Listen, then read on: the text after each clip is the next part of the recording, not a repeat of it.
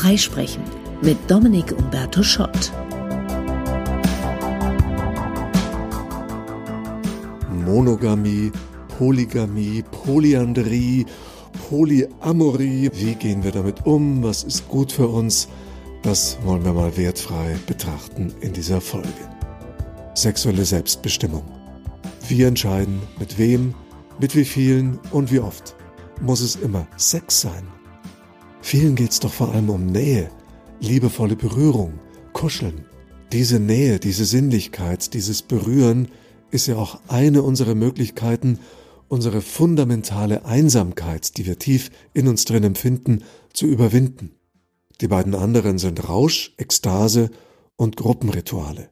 Vereinsleben, Party oder am besten Oktoberfest, da mischen wir alles drei. Ritual, Gemeinsamkeit, Saufen, Enthemmung und vielleicht hinterher sogar noch Sex. Manchmal reicht Sinnlichkeit. Aber Sinnlichkeit kennen wir oft nur als Vorspiel, können wir uns oft gar nicht anders vorstellen als nur eine Vorstufe zum und dann geht's zur Sache. Aber viele Menschen gehen inzwischen auf Kuschelpartys und erleben mit Fremden eine liebevolle, respektvolle körperliche Nähe.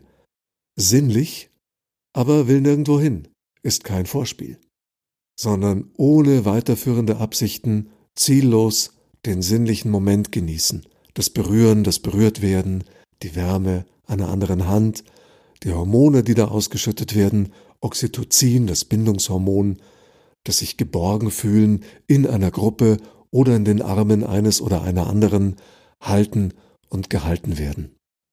Ohne die ganzen Komplikationen einer Beziehung, aber auch ohne Sex. Neu im Angebot Polyamorie. Mehrere Menschen lieben.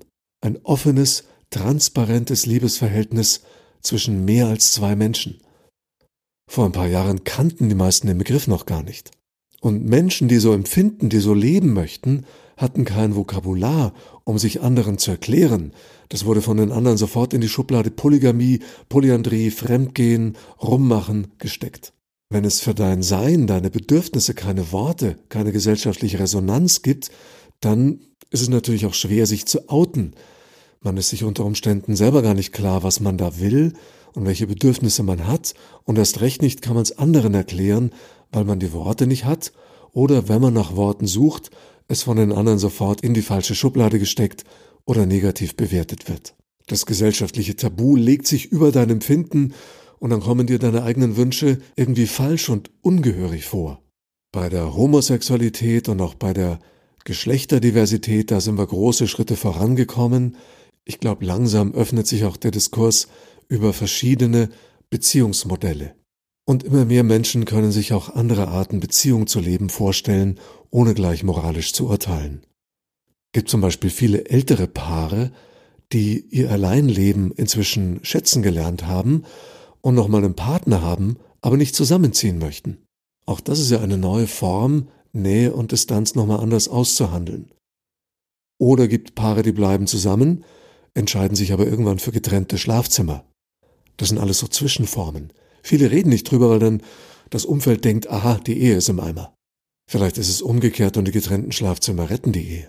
Dann kenne ich Paare, die bleiben zusammen, haben aber festgestellt, nicht alle Aspekte dessen, was sie gerne leben möchten, können sie mit ihrem Ehepartner leben, und dann leben sie einzelne Aspekte mit jemand anderen. Also, die Ehefrau interessiert sich halt überhaupt nicht für das Hobby am Oldtimer rumschrauben, dann mache ich das eben mit meinen Kumpels. Man hat große Liebe füreinander, aber ganz verschiedene Präferenzen beim Urlaub machen, dann fährt man irgendwann getrennt in den Urlaub. Die eine ans Meer, der andere in die Berge. Und das kann ja auch Sinnlichkeit und Sexualität einschließen.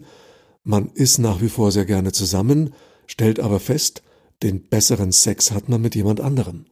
Oder man hat zu Hause guten Sex, möchte aber noch gelegentlich mit anderen Menschen auch die Sinnlichkeit erleben.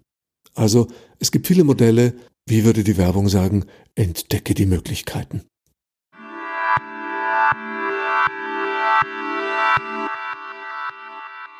Übliche Einwände bei Polyamorie oder ähnlichen Verhältnissen, oh, das ist anstrengend, da gibt's bestimmt viel Streit, Komplikationen, Drama, da fliegen die Fetzen. Richtig, kann sein, das alles trifft aber auch auf jede konventionelle Beziehung zu. Auch da gibt's oft Drama, auch da fliegen oft die Fetzen. Auch das erfordert Kommunikation und Beziehungsarbeit. Unter Umständen ist die Beziehungsarbeit in einem polyamoren Verhältnis aufwendiger, anstrengender, es erfordert vermutlich mehr emotionale Reife und eine sehr transparente Kommunikation. Weiterer häufiger Einwand?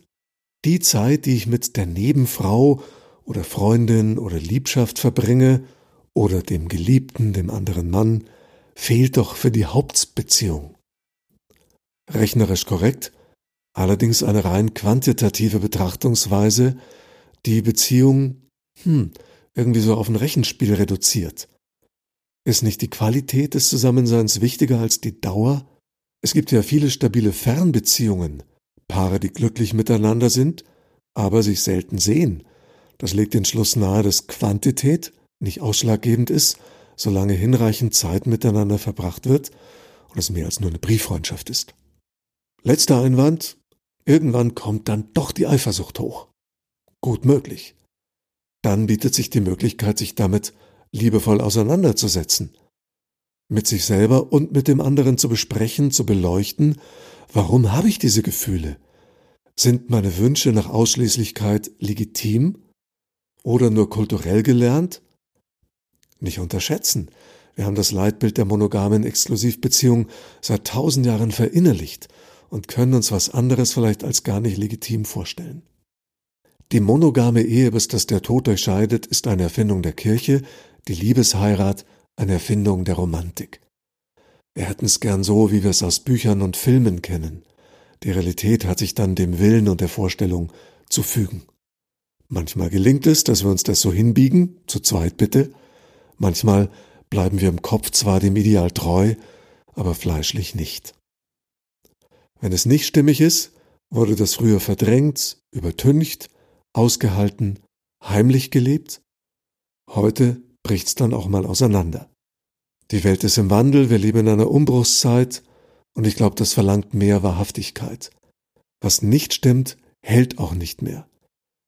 Das betrifft private Lebensentwürfe wie politische oder gesellschaftliche Konstrukte. Wir sehen Auflösungserscheinungen allenthalben. Regime halten sich teils länger durch Korruption, Einschüchterung oder Gewalt, aber selbst die bestehen nicht ewig, siehe Mauerfall oder arabischer Frühling. Und privat fliegen uns unsere größeren Lügen um die Ohren. Das karmische Feedback beschleunigt sich, wir bauen Mist, sind unehrlich und es fällt uns sofort auf die Füße. Instant Response. Die Hauptsache ist doch, die Liebe fließt und wir gehen achtsam und respektvoll miteinander um. Und heißt wahre Liebe nicht, sich zu wünschen, dass der andere glücklich wird? Mit wem oder wie auch immer? Liebesbeziehungen oder sinnliche Begegnungen sind immer ein lebendiger Prozess und können auf sehr verschiedene Art gelebt werden. Sind wir so weit, dass wir alle Varianten, in denen kein Missbrauch geschieht, vorurteilsfrei zulassen können? Dazu müssten wir auch aushalten, manches nicht gleich zu benennen, schon weil uns teils das Vokabular fehlt. Liebst du mich? Ja, sind wir jetzt ein Paar oder nicht? Seid ihr zusammen oder was? Solche Fragen der Liebenden oder des Umfelds zerstören so manche zarte Pflanze, die noch nicht genug gewachsen ist, um schon Wurzeln zu schlagen oder gar Früchte zu tragen. Wäre schön, wenn wir dem Drang widerstehen, eine Beziehung immer gleich zu klassifizieren, in eine Schublade zu stecken, ein Label zu vergeben. Eine der wichtigsten Kompetenzen unserer Zeit der schnellen Veränderung und Unsicherheit ist Uneindeutigkeit aushalten. Schlaumeier Wort dafür ist Ambiguitätstoleranz.